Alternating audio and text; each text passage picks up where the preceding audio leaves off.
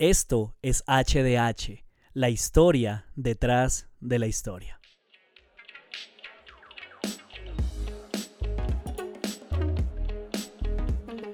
Bien, bienvenidos a un nuevo episodio, episodio número 12 ya, eh, la Biblia en su entorno, parte 7.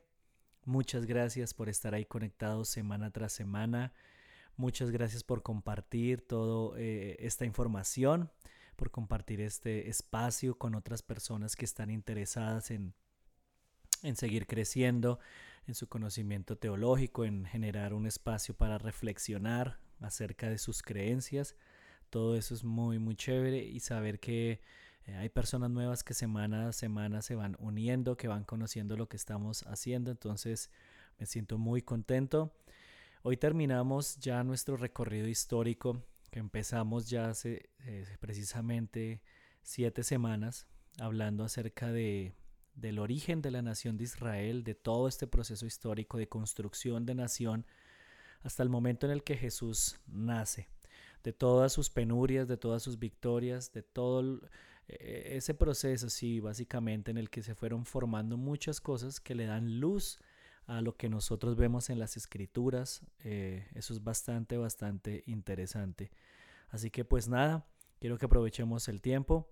Eh, quiero que lleguemos al final, que le demos un buen cierre a todo este recorrido y pues que nos alistemos también para iniciar lo que viene a partir de la próxima semana, que sé que les va a ayudar a muchísimos de ustedes a la hora de acercarse a las escrituras. Así que esto es HDH episodio número 12, la Biblia en su entorno, parte 7, o el Mjolnir judío y Alejandro. El hijo de David, el Mesías, derrotará a los enemigos gentiles. Como regidor de Israel capitaneará las fuerzas que dominarán a todas las naciones. Estas subirán a Jerusalén para glorificar a Jehová. Salmos de Salomón.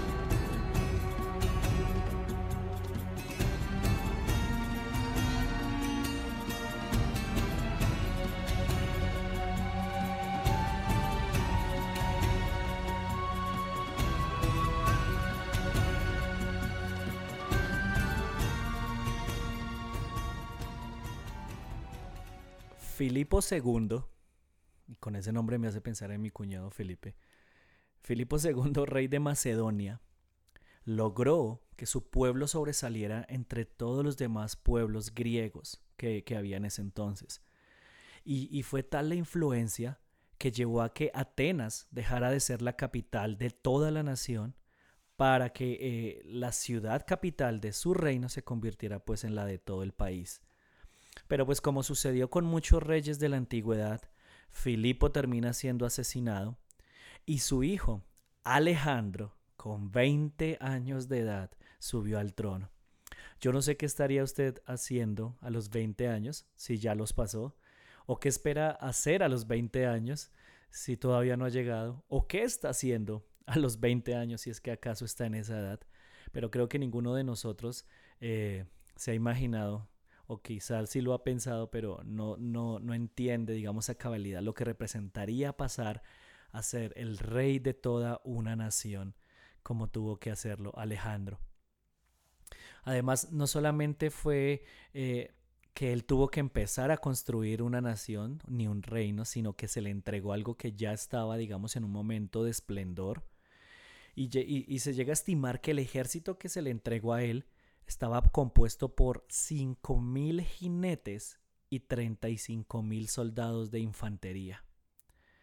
Pero hay que reconocer que Alejandro no fue un rey más, un rey sí, del montón, sino que este muchacho, si se puede decir de esta manera, tenía muy claro desde el principio lo que quería hacer y de hecho en sus primeros dos años de gobierno se encargó de someter a todos los pueblos vecinos a Macedonia y luego se fue sin pensarlo por los persas o a por los persas, como dicen los españoles. Así que eh, en esa época quien estaba gobernando era Darío III y él se propuso detenerlo no en una ocasión, sino en dos ocasiones. La primera envió a soldados delante, pero pues obviamente sus soldados perdieron. Y la segunda, él mismo enfrente de sus soldados, pero ni aún así fue suficiente porque Alejandro los destruyó por completo. Pero la ambición de Alejandro no terminó ahí. Su deseo eh, de querer mucho más lo llevó a tratar de conquistar Egipto y así fue. Aunque obviamente eh, cuando, cuando ellos logran conquistar Egipto, las personas que vivían allí lo recibieron más como un libertador de la tiranía persa que como alguien que venía a esclavizarlos. Algo muy similar a lo que habíamos visto el episodio pasado, que, que cuando un pueblo se veía sometido por alguien y venía otra persona, aun cuando viniera a someterlo igual, sentían como un respiro y veían a esa persona como un libertador. Algo muy similar, eso me hacía pensar eh, a lo que sucede hoy en día con los políticos, ¿no? aun cuando pertenezcan al mismo partido, aun cuando eh, tengan la misma eh, ideología, no importa, aunque este nos ha hecho sufrir, creemos que esa persona que sigue a continuación, así traiga las mismas ideas, nosotros nos da como un sentido de cambio, aunque en realidad pues no sea de esa manera, porque el hecho de que Alejandro llegara no es que ahora le iba a dar total libertad a los egipcios, sino que iban a cambiar pues obviamente de, de, rey, de cabeza. Al año siguiente, eh, Alejandro fue hasta Persia porque no se quería conformar sencillamente con derrotarlos en batalla, sino quería acabar todo el imperio. Así que eh, se fue directamente con la intención de pelear con Darío, quien terminó huyendo de la batalla y desafortunadamente terminó también pues siendo asesinado por uno de sus sátrapas llamado Besos y de eso hablamos en el episodio anterior. Y de igual manera allí también fue recibido con una celebración, pero la respuesta de Alejandro a, la bienvenida que le dieron no fue otra sino que terminó incendiando el palacio imperial que se encontraba en Persépolis y esto lo hizo en venganza por lo que ellos habían sufrido como griegos en manos del rey Jerjes, de lo que había sucedido en Atenas. Los años posteriores, él se dedicó pues entonces a helenizar todos eh, los territorios que había conquistado. Y cuando menciono el término helenizar, a lo que estoy haciendo referencia es a, traer la cultura griega, a implantar la cultura griega eh, en cada uno de esos lugares en muchas áreas. Y durante algunos años él organizó cada uno de esos territorios y cuando se dio cuenta que todo estaba ok, que todo estaba bien, entonces se tomó el tiempo para planear lo que iba a ser su invasión al reino de la India, si se puede decir así.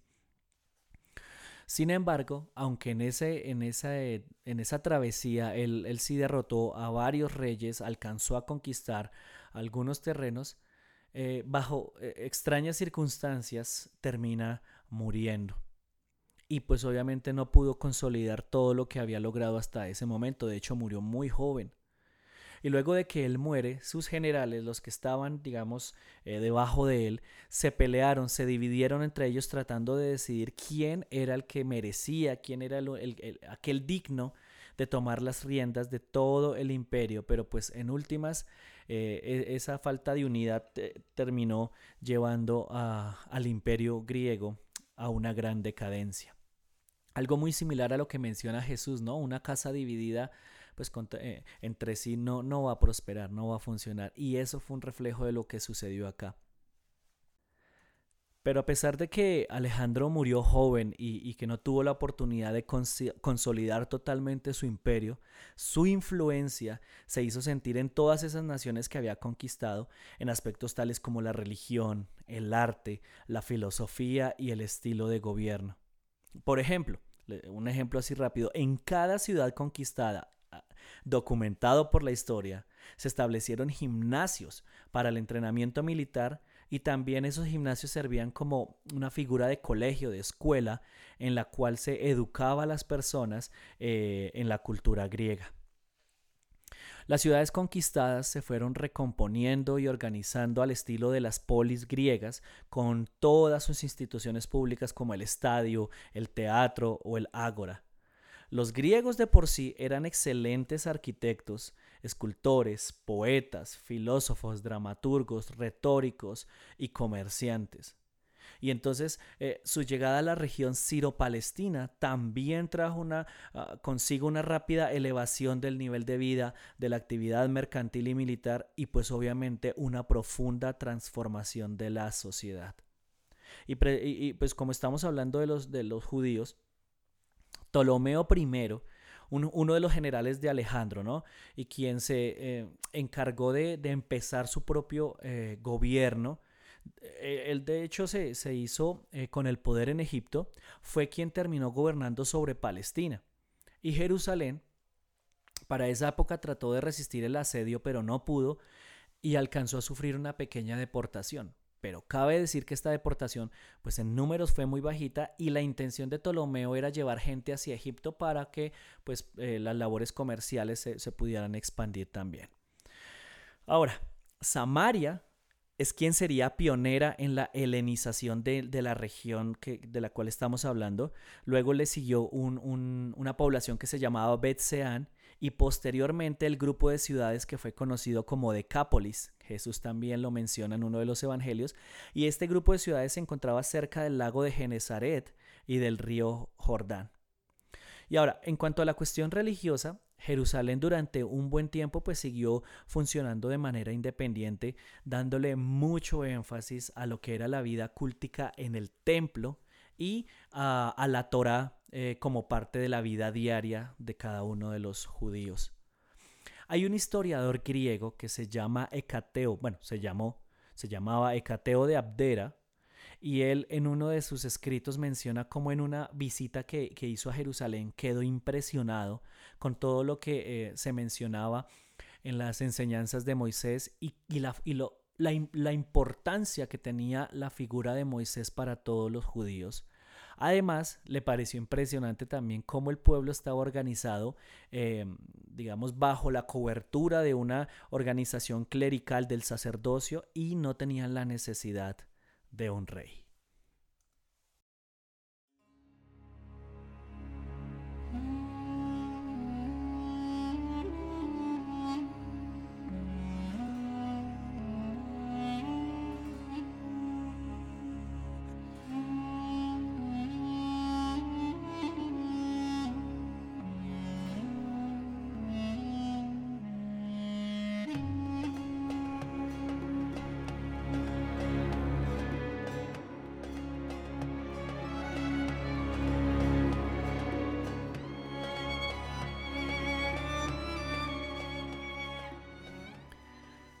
Desafortunadamente, su autonomía como nación no duró mucho, porque Antíoco III, un Seleucida, y cuando digo Seleucida me refiero a una de las facciones militares que surgió luego de la muerte de Alejandro, pues eh, eh, este hombre terminó adueñándose de toda esta, esta nación. Así que em, luego de la muerte de Antíoco y de un breve paso por el trono de Seleuco IV Filopator, ascendió Antíoco IV Epífanes, y este hombre pues también ya juega un rol importante aquí en, la historia, debido a que él no la tuvo fácil, porque para esa época el imperio romano ya estaba empezando a sobresalir y los judíos se habían organizado en una guerrilla, sí, como me escuchan, una guerrilla, un grupo al margen de la ley que estaba dirigido por la familia de los macabeos y que buscaban desligarse de la helenización. Estos, de hecho, bueno, ahorita vamos a profundizar ya un poco más, pero, pero este grupo cabe decir que lograron la independencia, lograron ser libres nuevamente y durante ese tiempo los judíos ampliaron sus defensas, se construyeron monumentos y se le hicieron ampliaciones al templo. Pero los nuevos aires de la cultura deslumbraban a, a los muchachos en su mayoría, pues que ellos comenzaron, eh, a tal punto que ellos comenzaron a mirar que las tradiciones con las cuales habían crecido pues ya eran eh, anticuadas precisamente, ya estaban desfasadas. Y cosas como por ejemplo la religión de Israel y el cumplimiento de la ley de Dios les parecía herencia de épocas pasadas que no respondía adecuadamente a los nuevos retos ni a los problemas eh, que se planteaban en, esa, en ese preciso instante. De hecho, se preguntaban para qué insistir en la fidelidad a una alianza de los antepasados, cuando había cuestiones de mayor interés como buscar cuál es el sentido de la vida o cómo se encuentra la felicidad. Esa, ese tema del propósito no es algo que los cristianos se hayan inventado, no es algo que eh, personas que trabajan como motivadores se hayan inventado, sino que es una pregunta que ha estado desde hace miles y miles de años rondando el corazón de las personas. El asunto en esta situación particular, y bueno, todavía en este tiempo, es que mientras se busque el propósito, mientras se busque la felicidad, mientras se busque ese placer en cosas que no satisfacen el alma plenitud, que no satisfacen eh, desde lo profundo, pues en últimas vamos a regresar al mismo punto donde empezamos. Y eso sucedió con ellos porque se olvidaron de, la tradición, de lo que habían aprendido, pensando que en otras cosas iban a encontrar eso que tanto anhelaban y se dieron cuenta que no era así. Así que muchos jóvenes judíos terminaron abandonando las costumbres, las tradiciones y adoptando el nuevo estilo que se imponía por todas partes. Por un lado, estaban los que miraban con recelo estos cambios y, se, sí, se, se, eh, se levantaban como en oposición para que estas cosas no se dieran en su nación, pero por otro lado estaban los que veían esos cambios como algo que les iba a dar puertas y oportunidades para que pudieran progresar, que iba a traer muchísimas cosas positivas. Y una de esas cosas que sí hay que resaltar, que no por más que queramos eh, eh, no reconocerlo, es que eh, un grupo de judíos que pertenecían a la diáspora y que, se, que estaban viviendo en Egipto, eh, eh, al estar, digamos, en ese lugar y al estar en contacto con toda esta nueva cultura, pues tuvieron la oportunidad de, desarrollar una gran, gran actividad intelectual. Y una muestra muy importante de esa creatividad lo constituye la comunidad judía de Alejandría, donde se llevó a cabo lo que se conoce como la versión de los 70, o lo que nosotros conocemos dentro de la historia cristiana como la Biblia Septuaginta. Esa versión es la primera traducción que se hizo de la Biblia, bueno, de lo que nosotros vamos a llegar a conocer como la Biblia a otro, a otro, a otro idioma, en concreto, pues fue al griego. Y aquí quiero que hagamos un apartado especial para hablar acerca de esta primera compilación de lo que nosotros conocemos como las escrituras.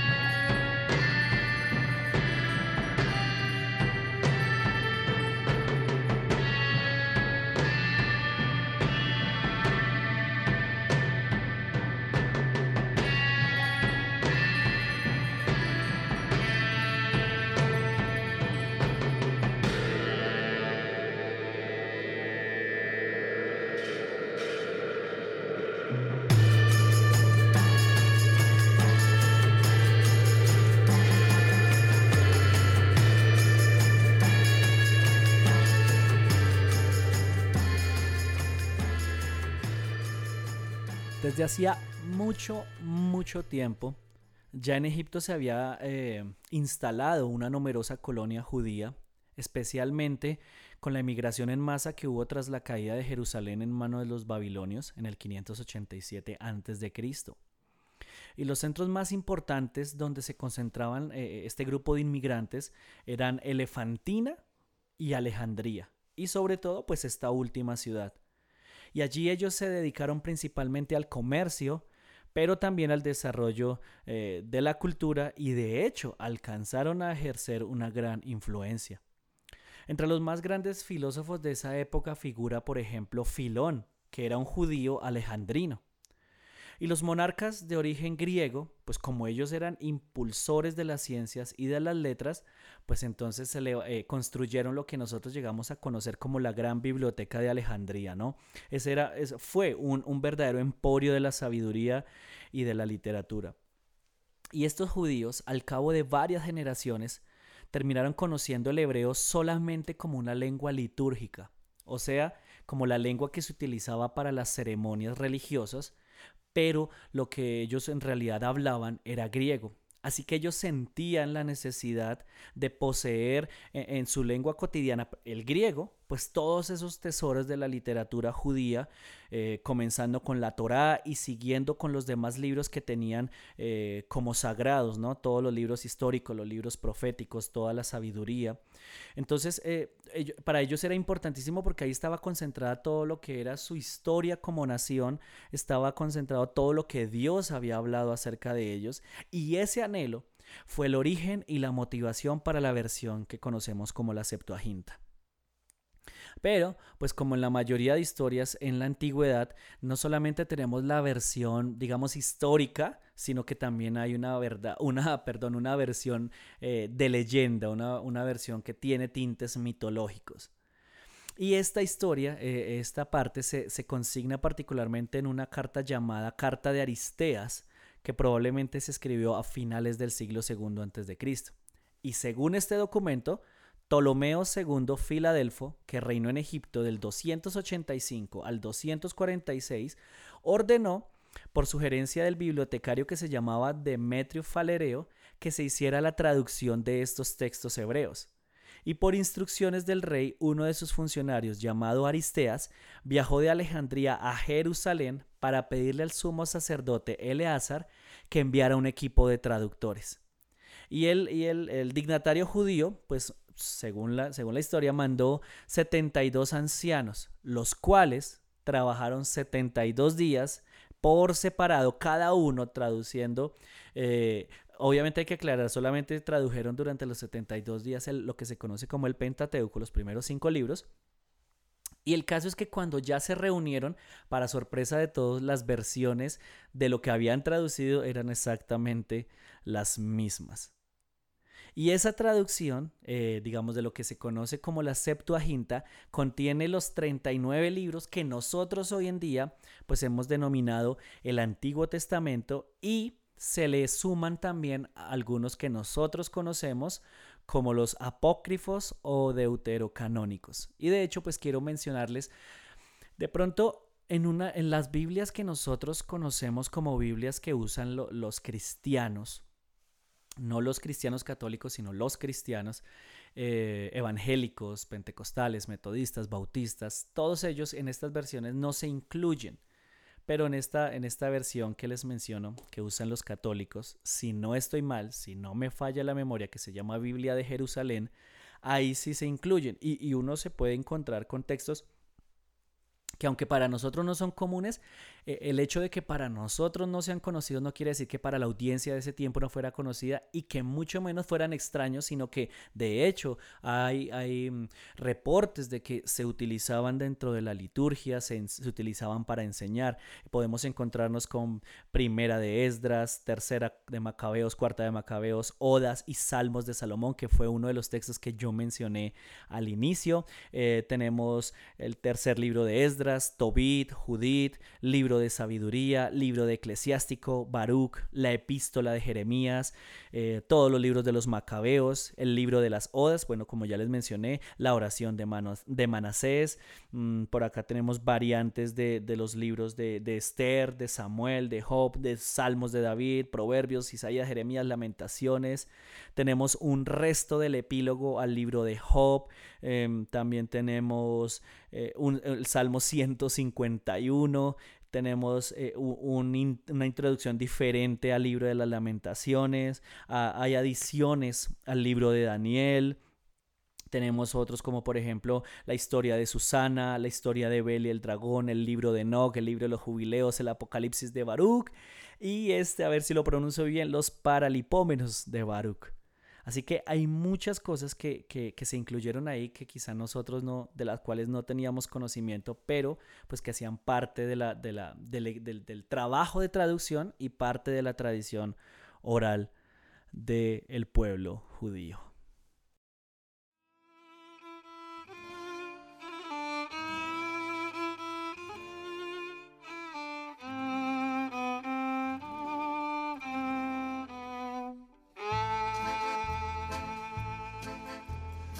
Hanukkah, Hanukkah, Jontef Ascheiner, a lustiger, a freilicher, nicht da noch a Sehner, alle Nacht in Bredel spielen mir, so die Käse Latjes essen mir, geschwinder sind Kinder, die Chanike Lichter lachon, Volviendo al tema de la revuelta macabea, mm, es importante aclarar que que cuando ustedes eh, escuchen lo que sucedió, lo que los motivó, pues van a encontrarle razón.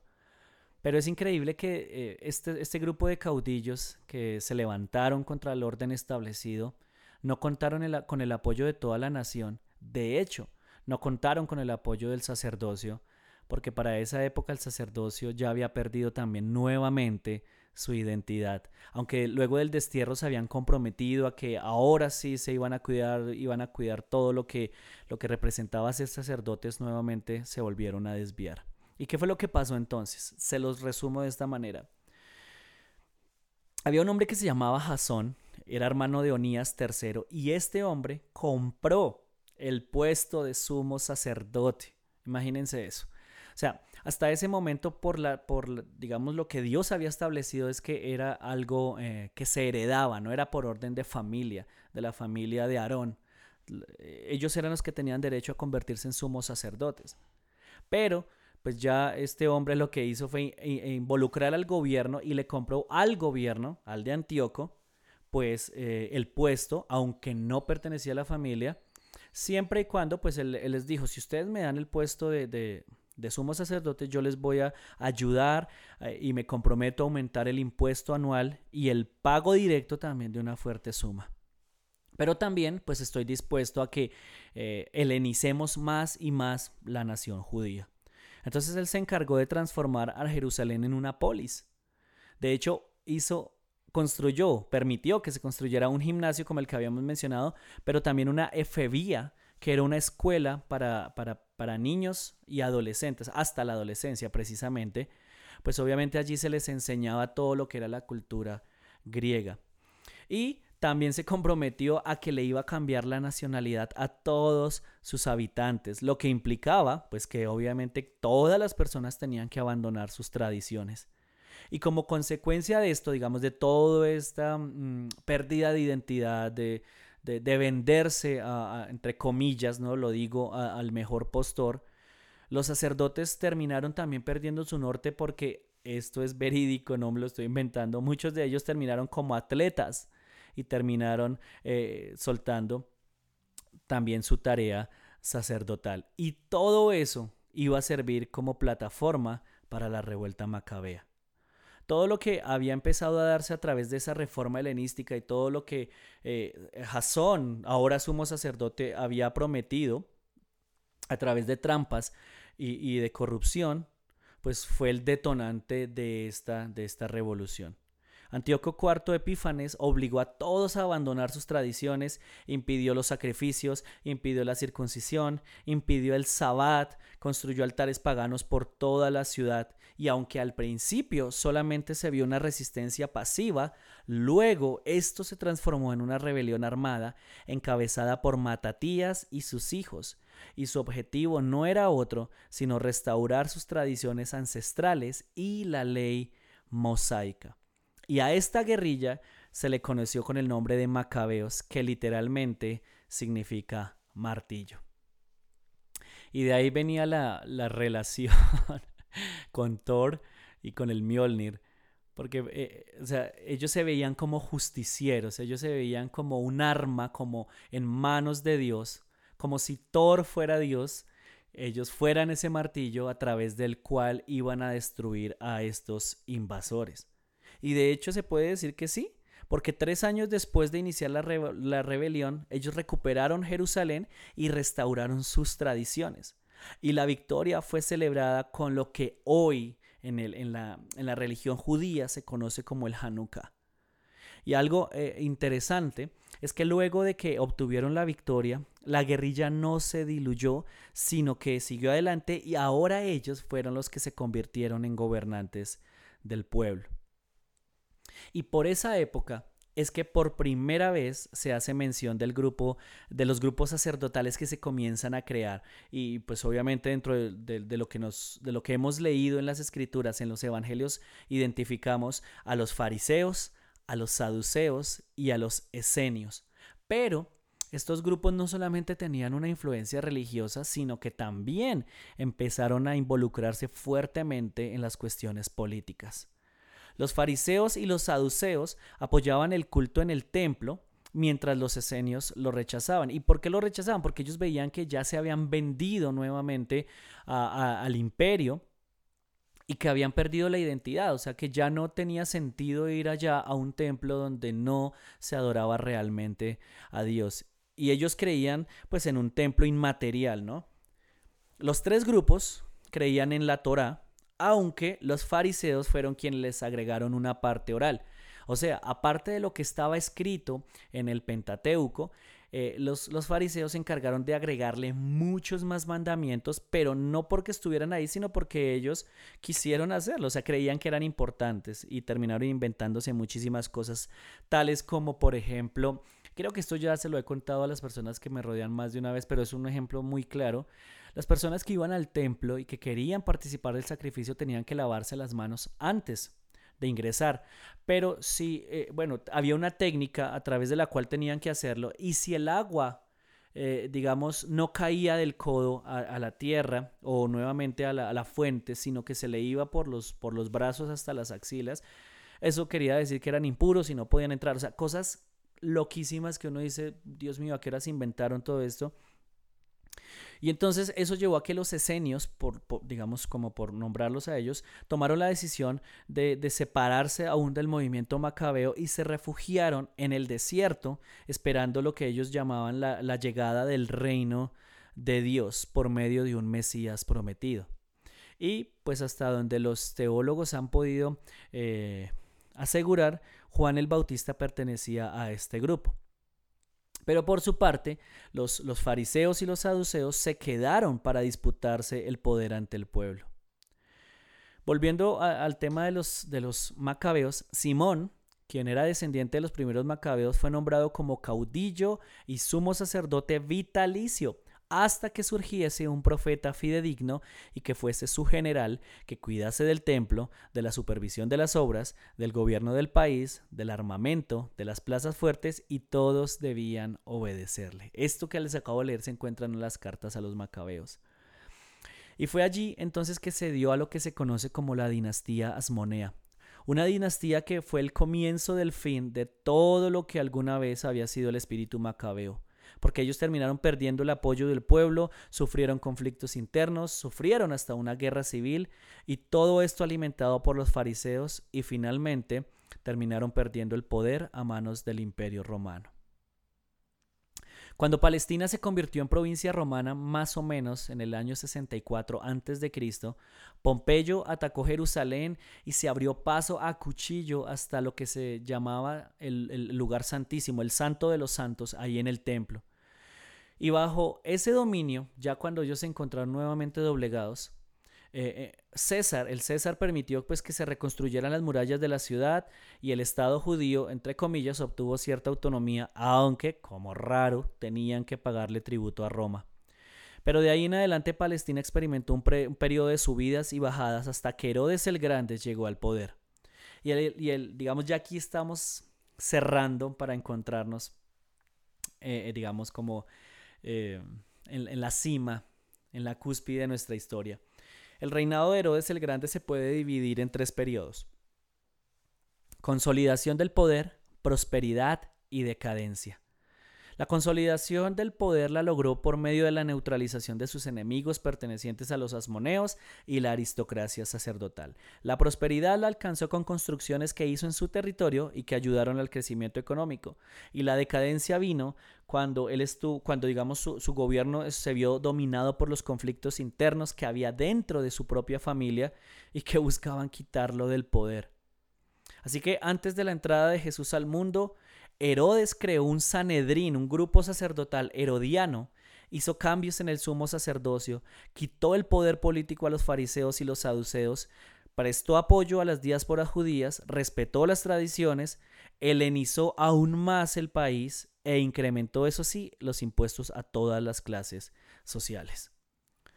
Así que para ir cerrando ya, debido a todo el grado de corrupción, ambición por el poder, conflictos políticos, religiosos, sociales con Roma, los judíos más que nunca empezaron a, anhelar, a esperar una manifestación del reino de Dios en lo visible.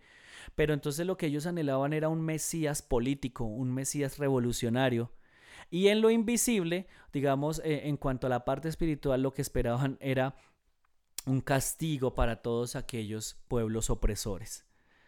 Y bajo ese gobierno, bajo el gobierno de Herodes, es que nace Jesús.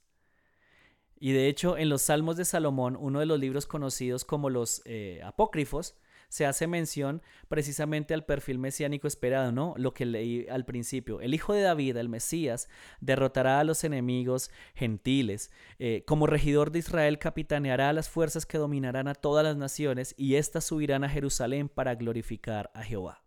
En otras palabras, lo que ellos consideraban como reino de Dios era precisamente un reino político. Y esa era la concepción que los judíos del primer siglo, donde nace Jesús, tenían en mente.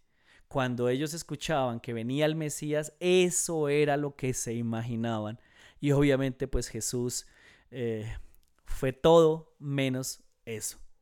Así que alrededor de, de, esa época, lo que ellos anhelaban era pues obviamente un, Mesías que viniera a, a, recompensar a las personas buenas, o sea, a los judíos, y a castigar a, los gentiles. Y esto iba a suceder a través de cataclismos naturales que, eh, digamos, dentro de la literatura judía y que más adelante nosotros lo vamos a ver en las escrituras, se conoce como la apocalíptica, todo este desenlace final de los tiempos finales. Así que ya para el tiempo en que Jesús hace su aparición, lo que el pueblo y aún el imperio romano en cabeza de Herodes estaban esperando era que ese Mesías, cuando se levantara alguien así, esa era la persona que ellos tenían que derrocar y los judíos era la persona que tenían que impulsar. Y eso lo podemos ver en la reacción de Juan el Bautista al, ser encarcelado, ¿no? Pero toda esta situación se hizo más tensa cuando de la boca de Jesús comenzó a escucharse que el reino de Dios se había acercado y eso daría para otro tema, para otro episodio completamente diferente, ¿no? Con eso él quería decir que la manifestación ya era inminente y por obvias razones todos estaban alerta a una supuesta revuelta que podía darse y que podía acabar con el poder romano. Y los fariseos y los saduceos, ellos querían era guardar su influencia política y religiosa. Así que no estaban dispuestos a permitir que eso sucediera y pues por su parte los romanos no estaban listos tampoco a dar lugar a una guerra civil. El asunto es que ellos no entendían que el reino se presentó con un padre a la cabeza y no con un rey.